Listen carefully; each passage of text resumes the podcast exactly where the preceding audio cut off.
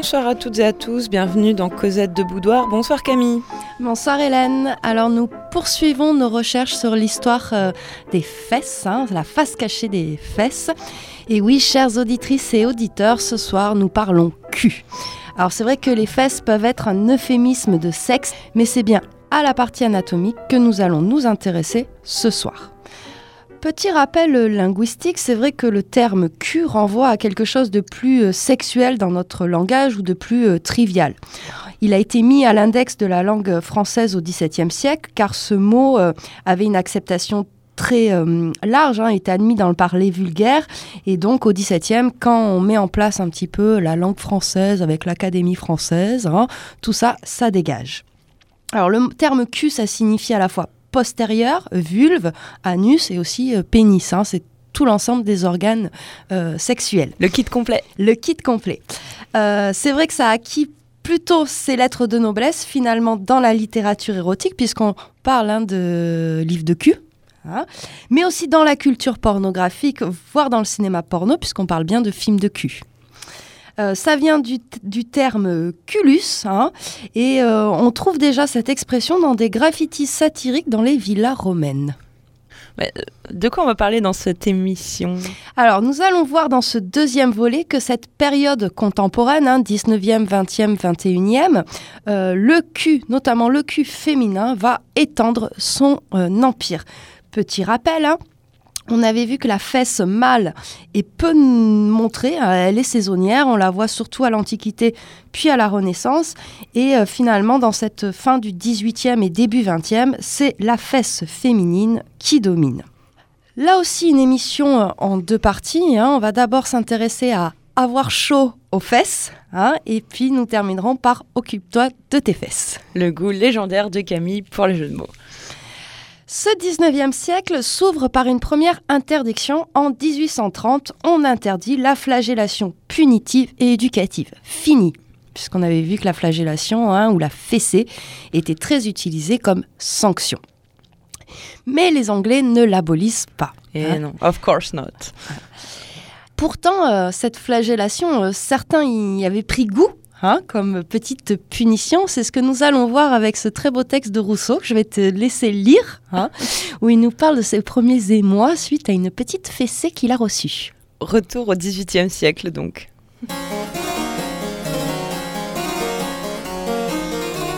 Comme mademoiselle Lambercier avait pour nous l'affection d'une mère, elle en avait aussi l'autorité, et la portait quelquefois jusqu'à nous infliger la punition des enfants quand nous l'avions mérité.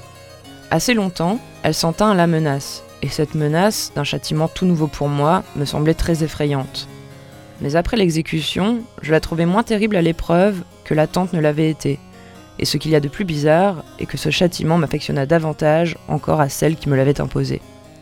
Il fallait même toute la vérité de cette affection et toute ma douceur naturelle pour m'empêcher de chercher le retour du même traitement en le méritant. Car j'avais trouvé dans la douleur, dans la honte même, un mélange de sensualité qui m'avait laissé plus de désir que de crainte de l'éprouver chef par la même main. Il est vrai que, comme il se mêlait sans doute à cela quelques instincts précoces du sexe, le même châtiment reçu de son frère ne m'eût point du tout paru plaisant. Mais de l'humeur dont il était, cette substitution n'était guère à craindre. Et si je m'abstenais de mériter la correction, c'était uniquement de peur de fâcher mademoiselle Lambercier, car tel est en moi l'empire de la bienveillance, et même de celles que les sens ont fait naître, qu'elle leur donna toujours la loi dans mon cœur. Ah, Rousseau et ses petites fessées. Jean-Jacques. Alors on revient à notre 19e siècle, 19e siècle qui va être marqué par un dimorphisme sexuel très visible. Hein. Euh, c'est-à-dire qu'à partir de ce moment-là, au niveau du corps, hein, il faut montrer cette différence entre les sexes. C'est d'abord dans la mode.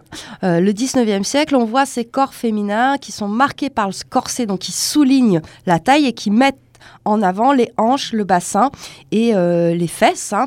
Et puis on va avoir dans, cette mode féminine du 19e siècle des temps très forts avec euh, la fameuse crinoline et autres faux culs ou tournures hein, qui augmentent le volume du postérieur. le faux cul. Le faux cul. Et, c'est de là hein, vient l'expression espèce de faux cul, c'est de la tournure Dans cette période-là, le médical hein, va se faire le relais du discours religieux qui condamnait déjà le postérieur hein, comme, euh, on va dire, région du diable. Hein. Et là, c'est euh, les médecins qui reprennent à leur compte ces discours-là. Donc on va avoir la Cassagne ou Tardieu, hein, qui vont nous faire des études médico-légales sur les attentats aux mœurs, hein, euh, où notamment notre cher euh, Kraft, voilà, avec son euh, psychopathia sexualis, hein, où la sodomie et autres perversions autour des fesses sont fortement condamnées. Alors, dans ce 19e siècle, on va même avoir un débat farouche entre les spécialistes allemands et français à propos de l'homosexualité et de la pédérastie. C'est-à-dire, on se rejette la faute. Hein. On leur dit non, mais c'est vous les Allemands qui avez le plus de pédés, non, mais c'est vous les Français. Voilà, on en est à ce niveau-là au 19e siècle. Bon, euh. quelle est la nation la plus sodomite Non, mais vraiment, je, reste là-dessus. ouais, la, la, hauteur des débats. Hein. Ouais, ouais, ouais. Le 19e siècle, c'est aussi le, siècle du colonialisme. Hein. Et dans ce colonialisme, là aussi, on va particulièrement s'intéresser à ces populations euh, d'Afrique du Sud, hein, notamment la population Autantote, euh, à ces esclaves qui étaient vendus euh, pour qu'on les expose parce qu'elles avaient des grosses fesses. Et donc, il y a une sorte de fascination macabre hein, par rapport à ça. On pense notamment à Sarji Bartman, qui va être exposé, prostitué, montré en foire et qui va fasciner par être par exemple le baron Georges Cuvier qui va euh, euh, réaliser plusieurs autopsies euh, sur elle et même plusieurs opérations. On en avait déjà parlé, notamment par rapport à la vulve, etc. C'est immonde ce qu'on lui fait subir à cette femme. Ça, c'est par rapport au colonialisme, mais vraiment, euh, restons à l'intérieur des, frontières. Qu'est-ce qui se passe? Donc, au 19e siècle, le sexe se scinde en deux. Hein. D'un côté, on va avoir le sexe légitime, hein, et euh, de l'autre, hein, tout ce qui est relation adultérienne ou euh, prostitution. On va avoir un regain du cul, c'est-à-dire que l'expression, les expressions ne sont ni réprimées ni censurées, comme les pulsions sexuelles, signe de vigueur masculine, parce qu'évidemment, il faut que ça reste du côté des hommes. On va avoir toute une culture du cul euh, qui apparaît à la fois dans la littérature clandestine, mais aussi, euh, on va dire, chez les poètes d'avant-garde, dans la peinture, dans la photographie. Hein. On pense d'abord à cette peinture euh, très classique hein, de Géricault avec des fesses puissantes comme des croupes de chevaux. Hein. On pense aussi à, David. Et puis, on, va rejoindre cet orientalisme très euh, fantasmé avec Delacroix, Ingres, Degas, hein, où les fesses féminines vont finalement coloniser toute la peinture. Hmm. Les peintres vont avoir euh, véritablement des sujets de prédilection, euh, un petit peu comme des excuses pour montrer ces fesses féminines. On pense aux, scènes de bain ou de toilette, hein, courbées, les baigneuses qui peignent de très grosses fesses potelées, des fesses rustiques hein, chez Courbet. on va avoir euh, Bonnard qui lui fait plutôt des fesses rieuses ou euh, Degas aussi. Alors, ce qui est drôle, c'est que ce sont euh, dans ces scènes de toilettes, on ne voit que des fesses féminines. Faut croire qu'on ne lave jamais les fesses masculines hein, au 19e siècle. Non, non, les gars se lavent pas. L'autre grand thème de prédilection pour montrer des culs, hein, c'est tout simplement les scènes de bordel. Et là, on a encore de nouveau Degas et Toulouse-Lautrec qui sont vraiment à, la pointe de, de, ces scènes-là. Hein. Par contre, là, c'est plutôt une fesse qui se paie, qui se traîne, hein, une fesse lacée un petit peu. Euh, je pense notamment à ces tableaux euh, femmes nues devant la glace ou femmes euh, rousses accroupies, hein, où on voit des jolies postérieures. Et cette diversité de la fesse, on va la retrouver dans un texte d'Apollinaire, extrait des 11 000 verges, et il nous parle d'une scène de bordel. Et euh, je vais vous lire ce petit extrait. Donc, ce fut un étalage admirable des culs de toutes les nationalités, car ce bordel modèle possédait des putains de toute race. Le cul en forme de poire de la frisonne contrasté avec les culs rebondis des parisiennes, les fesses merveilleuses des anglaises, les postérieurs carrés des scandinaves et les culs tombants des catalanes.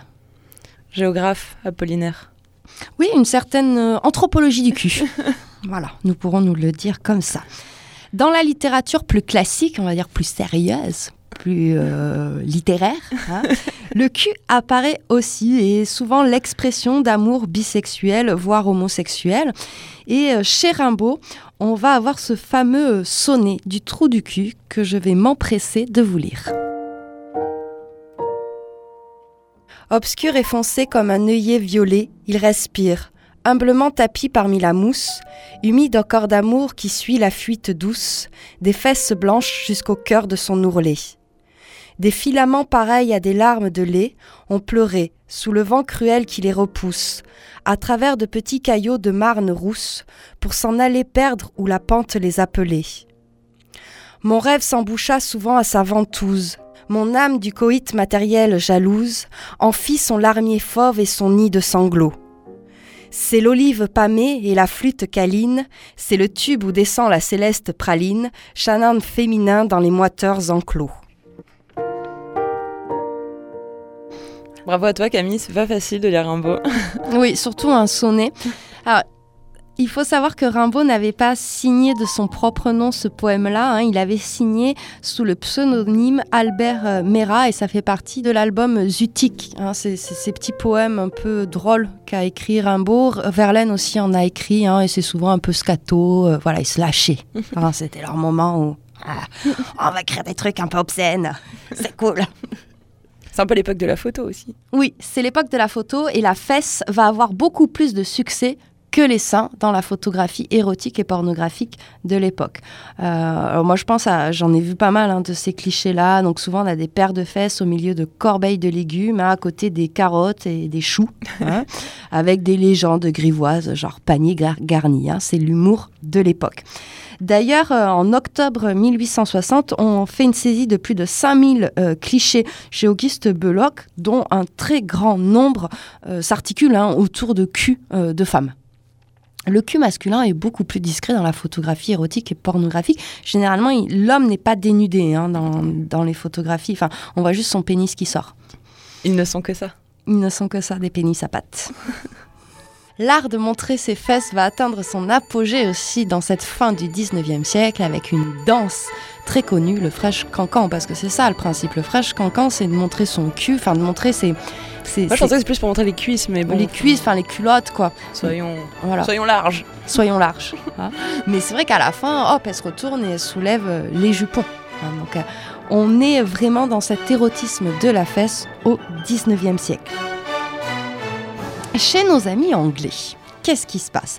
Ben, Chez nos amis anglais, dans cette fin du 19e siècle, on est face à la période victorienne avec une éducation très stricte. Et là, on va faire une fixation sur les fesses. Euh, c'est-à-dire que comme ils n'ont pas supprimé la fessée, hein, ça reste une punition. Et du coup, cette on va aussi la retrouver dans toute la littérature érotique et pornographique de l'époque.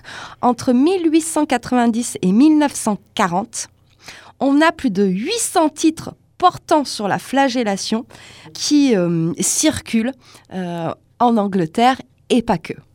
C'est vraiment une mode, une tendance de la littérature érotique et pornographique de l'époque.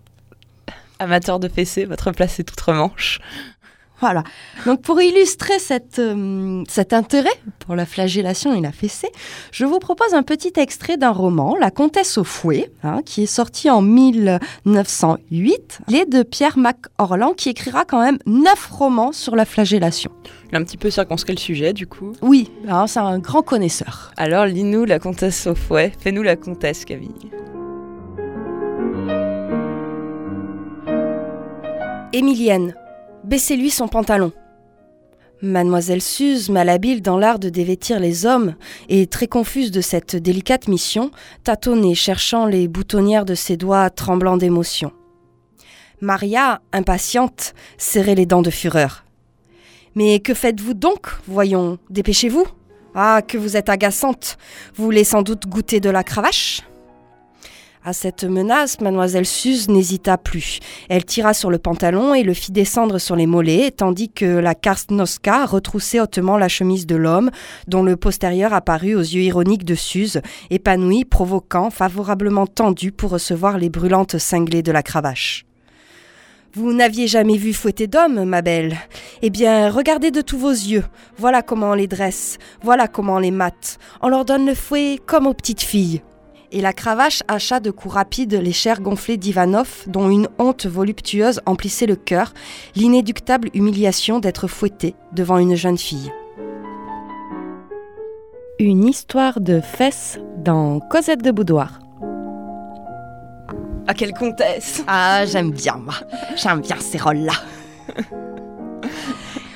qui est intéressant de noter, c'est qu'après la Première Guerre mondiale, hein, c'est-à-dire pendant cette période-là, pendant la Première Guerre mondiale, où les femmes vont vivre pendant 4 ans sans tutelle masculine, on va avoir véritablement euh, une sorte de, retour de photos de fessées de flagellation de femmes et aussi de dessins, comme une sorte de revanche. Quoi. Il faut les remettre euh, dans l'ordre des choses. Ouais, c'est assez intéressant à noter. Pour rester sur cette thématique de la fessée et de la flagellation, je vous propose un petit interlude musical. Hein.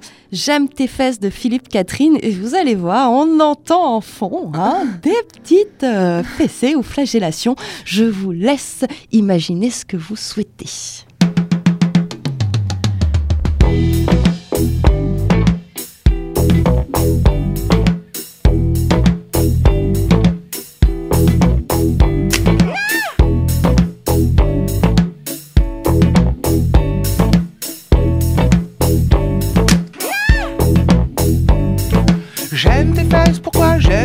Parce que j'aime tes fesses. Pourquoi j'aime tes fesses Parce que j'aime tes fesses. Pourquoi j'aime tes fesses Parce que j'aime tes fesses. Parce que j'aime tes fesses. J'aime tes fesses.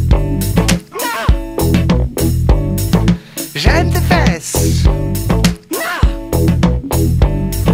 J'aime tes fesses. Pourquoi j'aime tes fesses Parce que j'aime tes fesses. Pourquoi j'aime tes fesses Parce que j'aime tes fesses. Pourquoi j'aime tes fesses Parce que j'aime tes fesses. Parce que j'aime tes fesses. J'aime tes fesses.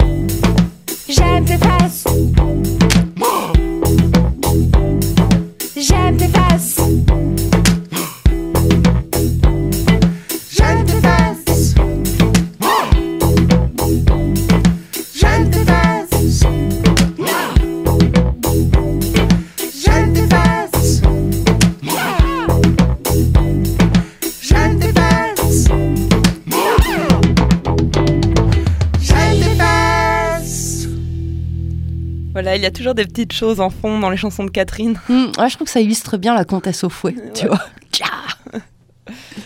Là, on est juste euh, après-guerre, hein, c'est-à-dire les années folles, les années 20, où euh, finalement euh, tout le monde retrouve un petit peu la joie de vivre. Et on a Joséphine Baker qui va débarquer avec son Black Bottom, nouvelle danse à la mode, sur les cabarets français. Alors déjà, l'affiche hein, qui la présente met bien en avant son derrière, tout comme sa tenue, hein, cette sorte de jupette fabriquée avec des bananes, c'est ça? Mm. Dans cette époque-là, hein, tous les artistes vont marquer les fesses. Regardez les tableaux de Matisse, où c'est vraiment, on a une fesse dynamique, hein, on voit les coups de pinceau qui permettent de dessiner deux jolis ronds. Euh, Tamara Delimpika aussi, cette euh, artiste surréaliste, va représenter des, fesses. hein. On a euh, évidemment euh, toute la vague surréaliste, dadaïste, hein, qui va représenter ses culs. Je pense à- au photographe Man Ray, le violon dingue, où on a le cul de Kiki de Montparnasse admirablement bien photographié.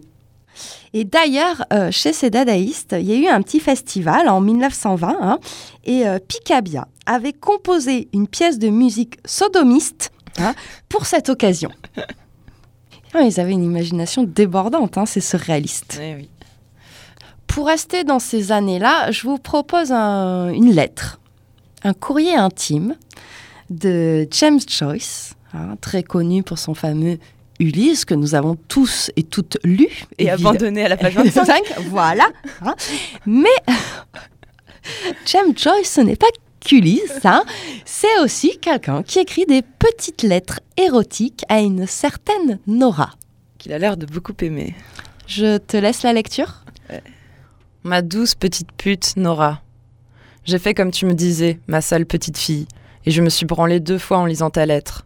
Je suis ravie de voir que tu aimes être foutu par le cul. Oui, maintenant je peux me rappeler cette nuit où je t'ai foutu si longtemps par derrière. Ma pine est restée plantée dans toi pendant des heures, te foutant et te refoutant par en dessous ta croupe redressée.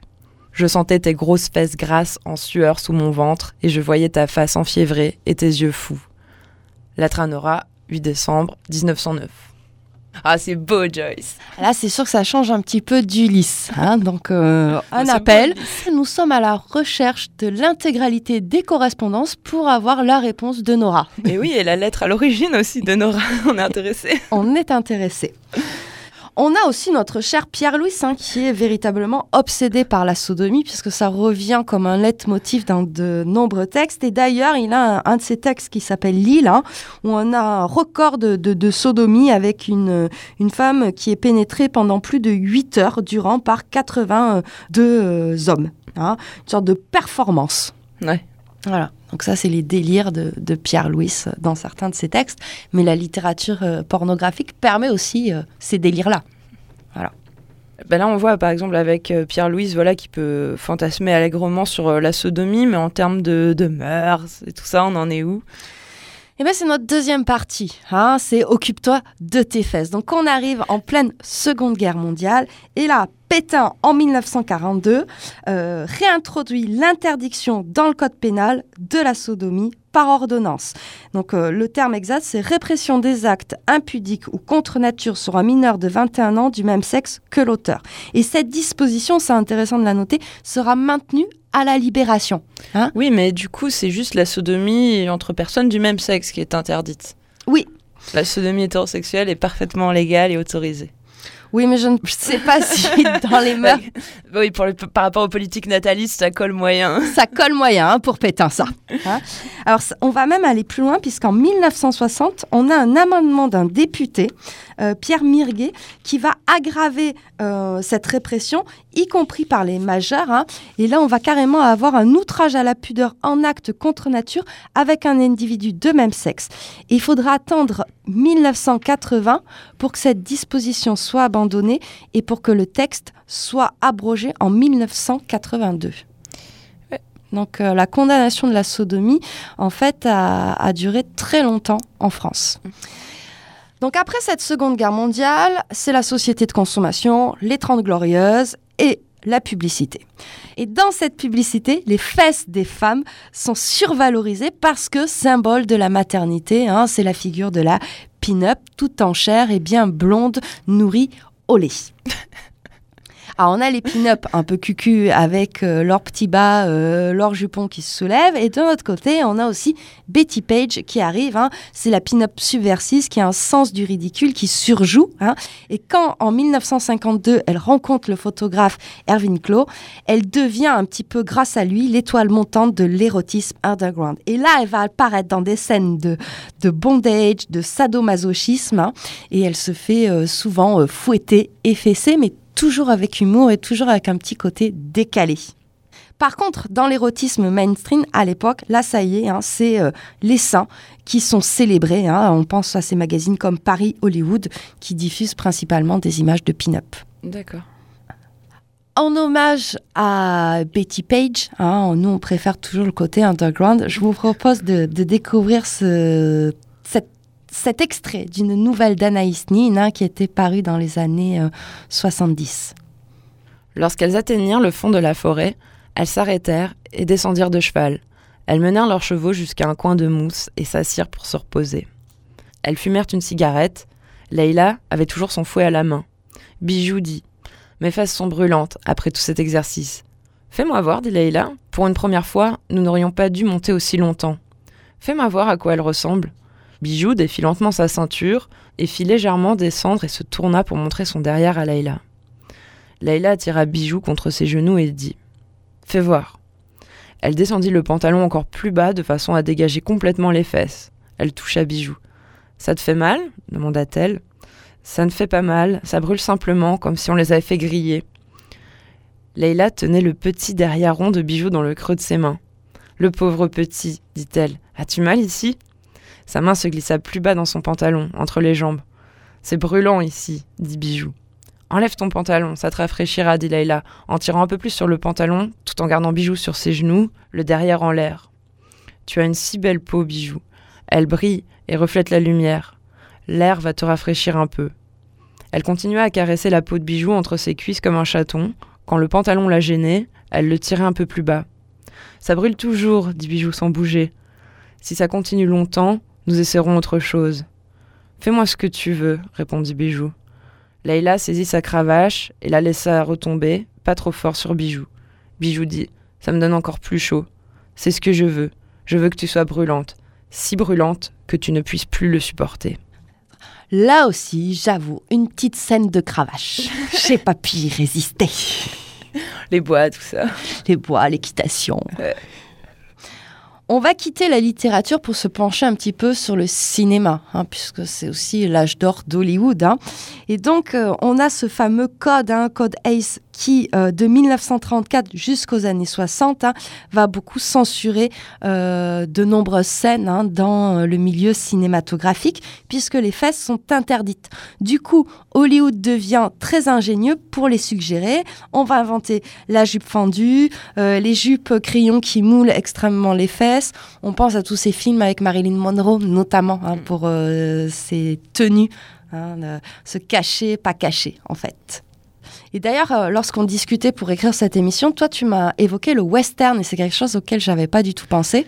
Bah, c'est en fait en termes de, technique, euh, on parle de plan américain. Alors ça veut dire que le personnage n'est pas filmé en entier, en pied. En fait, euh, le plan américain, c'est censé prendre le colt, tu vois, dans, dans les westerns. Donc ça coupe euh, le, le personnage à mi-cuisse. Donc, euh, il y a Retour de la fesse masculine? Retour, de- ouais, ou arrivée de la fête. Alors on pense pas à John Wayne, on va plus penser, enfin, bah ouais, non, on va pas penser à John Wayne, sinon ça, ça va pas être excitant. Mais du coup, peut-être qu'après, dans les, ouais, les années 60, 70, euh, du coup, on, on commence peut-être à avoir des, des bouts de cul de mec. Mmh, Le cul de Marlon Brando? Voilà, par exemple. Ah, mais tu es initié, Camille. Du côté de la télévision aussi, c'est l'invention du, fameux carré blanc qui n'existe plus aujourd'hui. hein. Et ben, cette invention est due à une paire de fesses en 1961. Voilà, puisqu'on avait une actrice hein, qui euh, apparaissait de dos pendant deux secondes, fesses nues, et donc euh, on avait eu de nombreux courriers en réaction, et euh, suite à ça, on avait mis en place le carré blanc qui signalait aux spectateurs et à la spectatrice qu'il allait se passer des choses un petit peu hot, hot, hot. Cosette de Boudoir, une histoire de fesses. Pourtant, dans les années 70, on n'est plus du tout face à une fesse plantureuse. Hein. Ouais, non. Non, c'est Twiggy la brindille, donc euh, nos fesses, nos seins. hein. c'est la figure androgyne. Et ce culte de la minceur va au- aussi devenir un moyen de tri social. C'est-à-dire qu'on a des valeurs morales hein, qui sont attachées euh, à ce corps menu. hein. C'est-à-dire que la personne menue est censée mieux maîtriser sa vie, être plus intelligente. Et encore aujourd'hui, on est dans quelque chose comme ça. On jette le gras de toute façon. Voilà, c'est ça. En gros, on peut dire qu'aujourd'hui, la fesse mince est devenue un signe d'appartenance à une classe sociale élevée.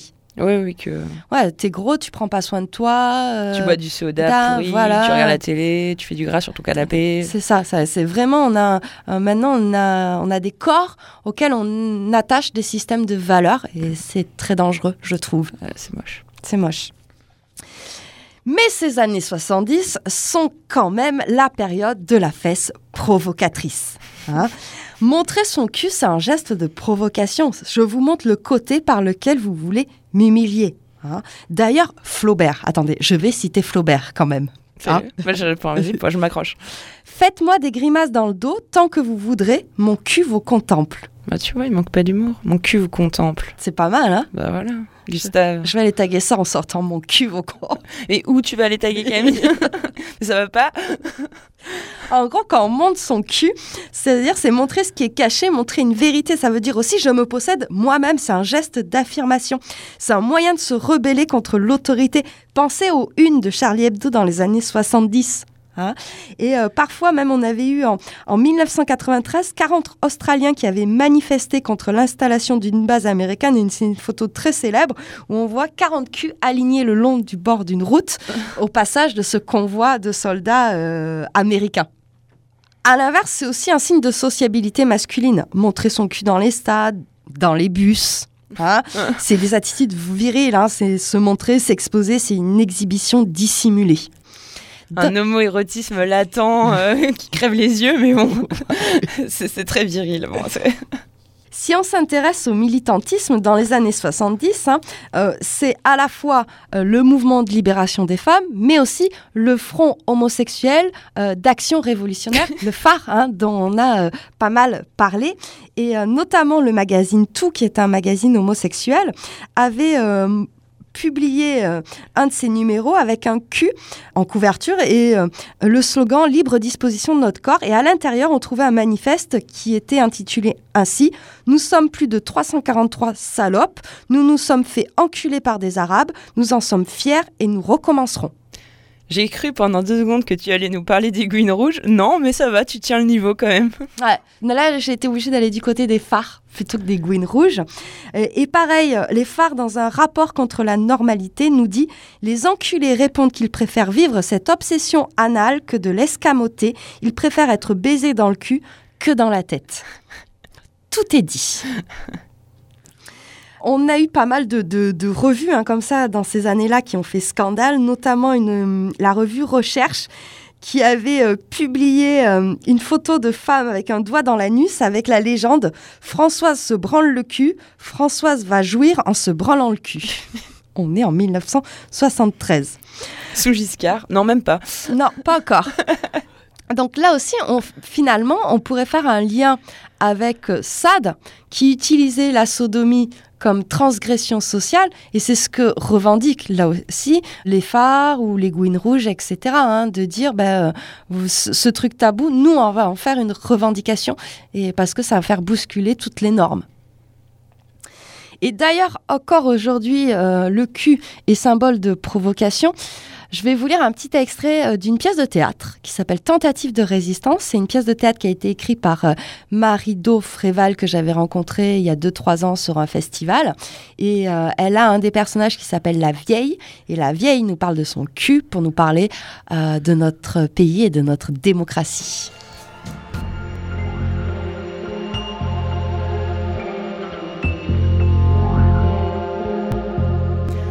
Et comme il me restera toujours un cul, le moment est venu de lui rendre hommage. Moi, la vieille, il me reste mon cul. Mon cul sur la commode, escar de la bourgeoisie.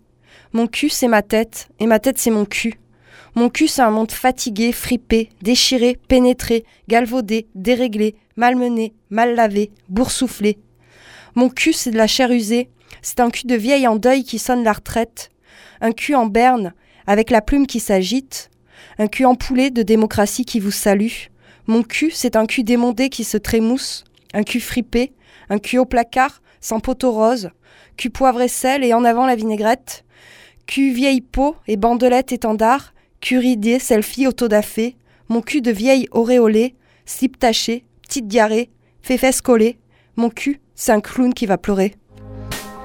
Je suis vieille et je vous encule avec look de libellule. Je suis vieille et je vais crever. Un petit détail oublié. Moi, j'aime beaucoup ce, texte-là. Je vous conseille fortement d'aller voir ce petit recueil, Tentative de résistance. Et d'ailleurs, elle vient de sortir un autre recueil qui s'appelle Paillard 2, qui est sur l'obscénité de manière générale. Si on reste sur notre fesse provocatrice, on pense aussi dans les années 70 à à Michel Michel. Polnareff. Et oui, Ah, avec cette fameuse affiche sortie en 1972, hein, Polna Révolution. C'est ça, c'était le titre. Il est habillé en femme et il monte ses fesses et il affirme Je suis un homme et ça va faire scandale. Il va être condamné à 10 francs pour attentat à la pudeur. C'est ça qu'il faut retenir, quoi. L'attentat à la pudeur. Petite interlude musicale Allez, avec Little Big, fucking asshole.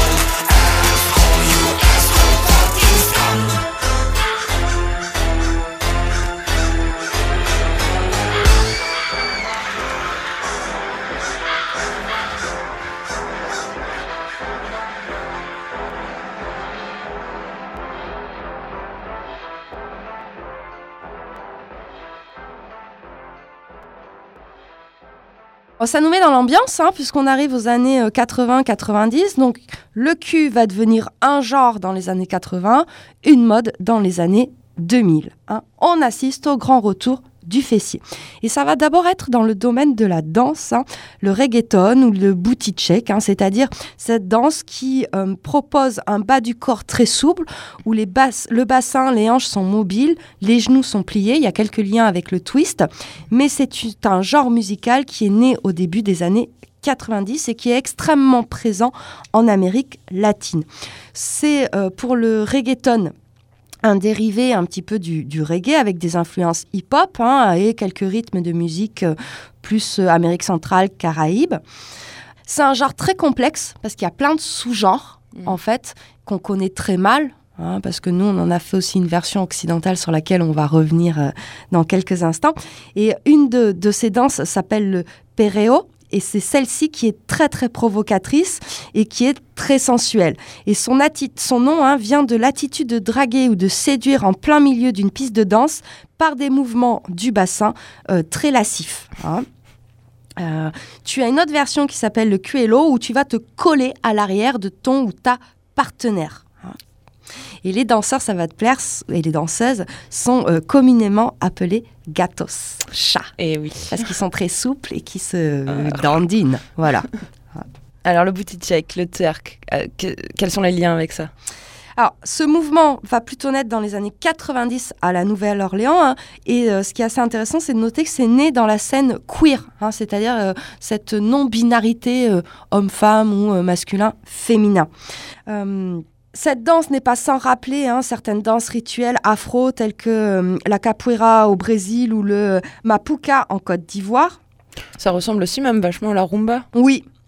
C'est- né dans des groupes en fait marginalisés, ghettoisés, aux périphéries euh, des sociétés. Et c'était vraiment cette idée-là, c'est que on booty check pour se rappeler qu'on est en vie et qu'on est libre. Le corps sort de son emprisonnement euh, social.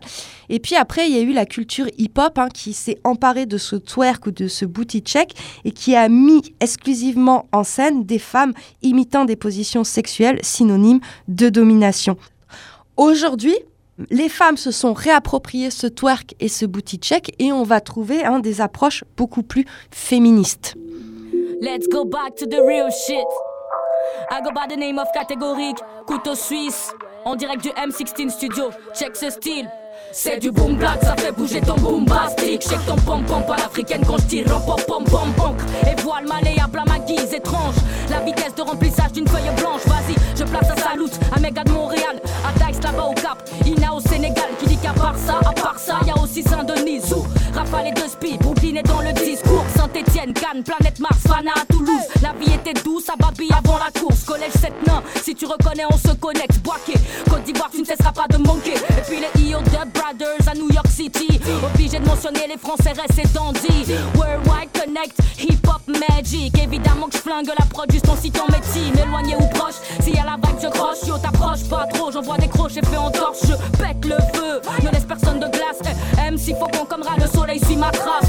Fucking contrefaçon, fatigué de leur messe brasse. Couronne et qu'à le son que je porte et je reste classe. Dico ancestral, apprécie le spectacle. Je pose des incantations, panique et tes punchlines.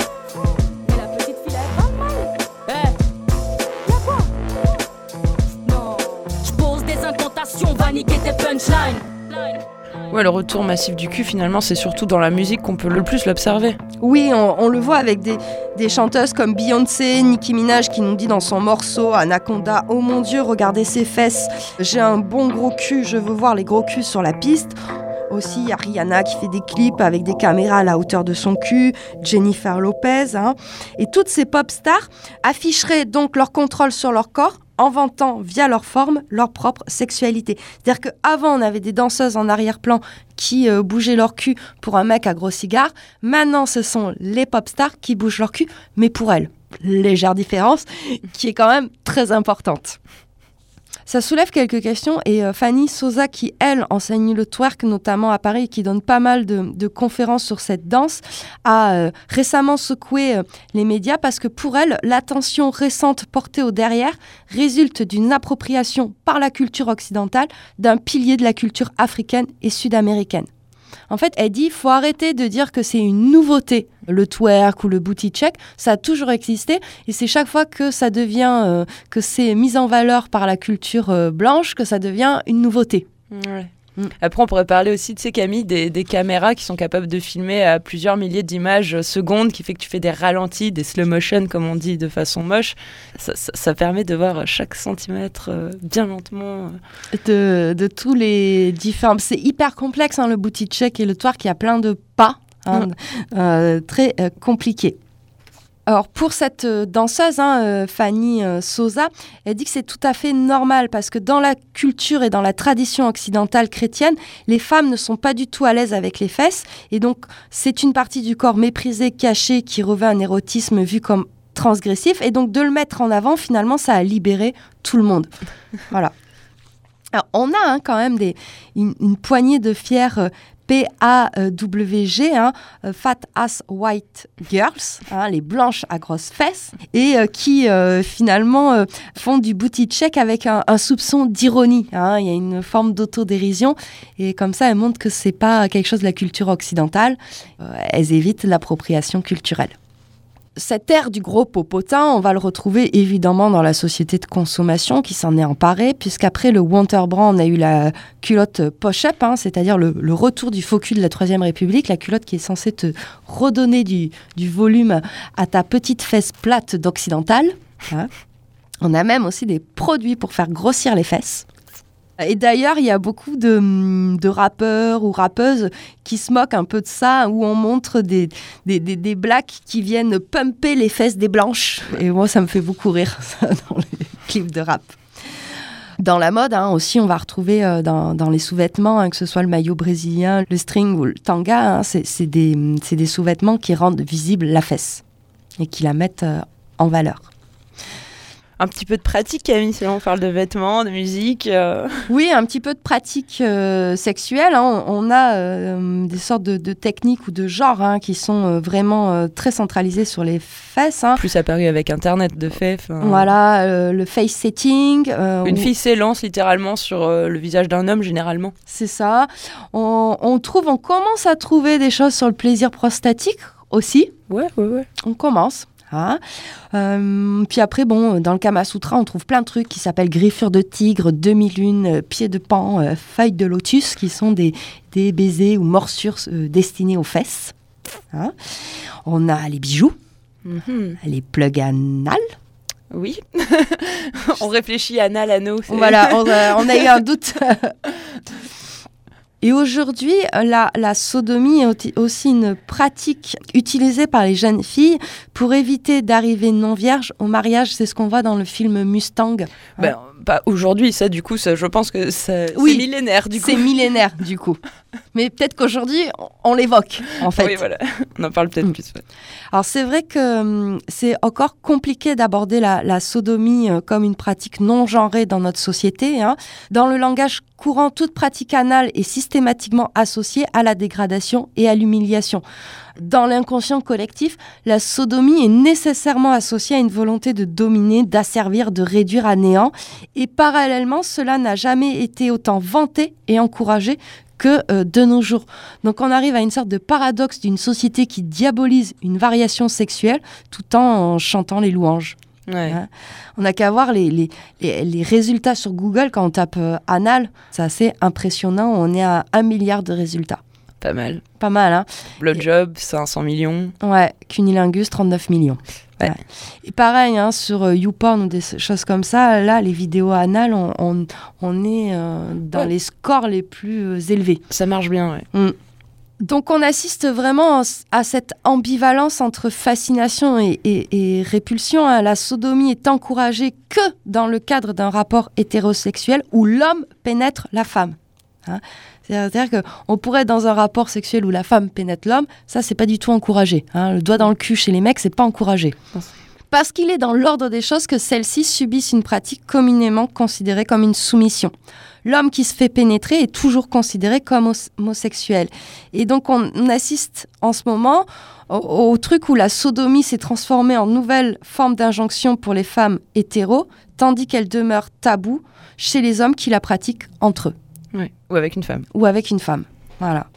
Là aussi, il y a la question du consentement. hein, et Ovidie nous dit, par exemple, dès que j'entends un homme demander des conseils pour convaincre en douceur sa partenaire, j'ai envie de le passer par les armes.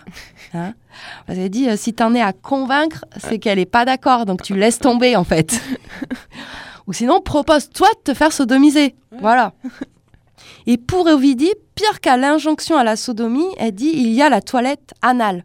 Hein parce que sur Internet pullulent de plus en plus d'articles pour préparer son anus, pour l'épiler, et c'est des articles qui sont uniquement destinés à qui? Aux femmes. Ça, c'est euh, une société euh, bien américaine, aseptisée. C'est une petite parisienne, Ovidie, tu sais, le crade et tout, ça lui fait pas peur, quoi. Ouais. Et euh, d'ailleurs, elle rappelle qu'une sodomie qui se passe bien est une sodomie non douloureuse et pas besoin de, de, de lavement parce qu'elle explique que la détente anale, en gros, la matière se tient à distance de l'ampoule rectale. Merci, Camille. Voilà pour ces précisions anatomiques. Donc j'enchaîne direct avec ce petit extrait de Zone humide hein, de Charlotte Roche qu'on avait présenté euh, dans une de nos émissions. Alors Charlotte Roche, avant elle était euh, journaliste pour Trax et euh, maintenant elle est devenue autrice érotique et pornographique et c'est quand même assez trash ce qu'elle écrit. Je vous laisse découvrir. Quand je sais que je vais avoir un rapport sexuel avec un mec qui aime la sodomie, je lui demande avec dip au chocolat ou sans Je veux dire par là que certains aiment, du bout de la queue, extraire un peu de crotte, excités par l'odeur de cette merde qu'ils ont dénichée tout seuls. D'autres veulent profiter de l'étroitesse du cul, mais sans avoir la crotte. À chacun, selon ses besoins. Quand un mec veut tout de même un dip au chocolat, ça ne marche que si j'ai déjà baisé avec lui plusieurs fois. Se faire sodomiser sans lavement préalable est une grande preuve d'amour. Je dois être très en confiance avec quelqu'un avant de lui offrir un peu de merde pour sa queue. Si je ne m'évite pas les boyaux juste avant un rapport, que ce soit par un lavement anal ou aux toilettes, il reste, à quelques centimètres de la sortie, de la crotte à expulser. Pour moi, rien n'est plus intime, et là, toute la pièce prend une odeur d'intestin. En tout cas, moi, je n'arrête pas de le sentir, pour peu que le mec soit entré un petit coup et ait vaguement touché ma merde du bout du sexe. Ensuite, quand il se retire et que nous essayons une autre position, sa queue fait office de diffuseur de parfum. Senteur crottin. Cosette de Boudoir, une histoire de fesses. Donc voilà, on est dans un petit extrait euh, bien scato. hein, Dankeschön. de Cushion, voilà, où ça parle euh, de lavement ou pas, en fonction du partenaire. Ça plairait à Ovidie du coup. Ah, ce texte-là, je pense qu'il plairait à Ovidie. hein. Chose moins drôle, il faut savoir que la sodomie est encore punie dans 70 États dans le monde. Ouais, ouais, Voilà. il y a plein d'états, on fait pas la gay pride encore. Non, non, non. Voire euh, punie de peine de mort pour certains pays, hein, l'Arabie saoudite, l'Afghanistan, le Soudan, l'Iran et le Yémen. C'est aussi utilisé comme torture, euh, notamment lors des viols de guerre ou comme condamnation. Hein, euh, T'es condamné à être sodomisé. Ça se fait beaucoup en Inde. Sympa, Sympa. sympa, sympa. Et donc, c'est un permis à points, tu, tu, tu récupères tes trucs. tu- euh, je sais pas, mais euh, on a encore des choses à déconstruire, je pense, dans notre monde. Alors, on arrive à notre petite conclusion de ce deuxième volet d'Histoire des fesses. hein. Donc, on a vu, c'est compliqué pour notre cul. hein. Entre condamnation religieuse au Moyen-Âge, fouetté jusqu'au sang avec Sade, surexposé au 19e et objet de scrutation aujourd'hui, les fesses n'ont pas fini de subir les opprobres de nos sociétés. Et du coup, il faudrait qu'on retrouve les fesses des garçons peut-être. Oui, ce serait pas mal qu'on retrouve les fesses des garçons, hein, ces fesses masculines qu'on aime tant mater. Qu'on avait juste vu à la Renaissance pendant deux secondes. Et puis hop, elles s'en vont. Elles s'en vont. Hein, revenez.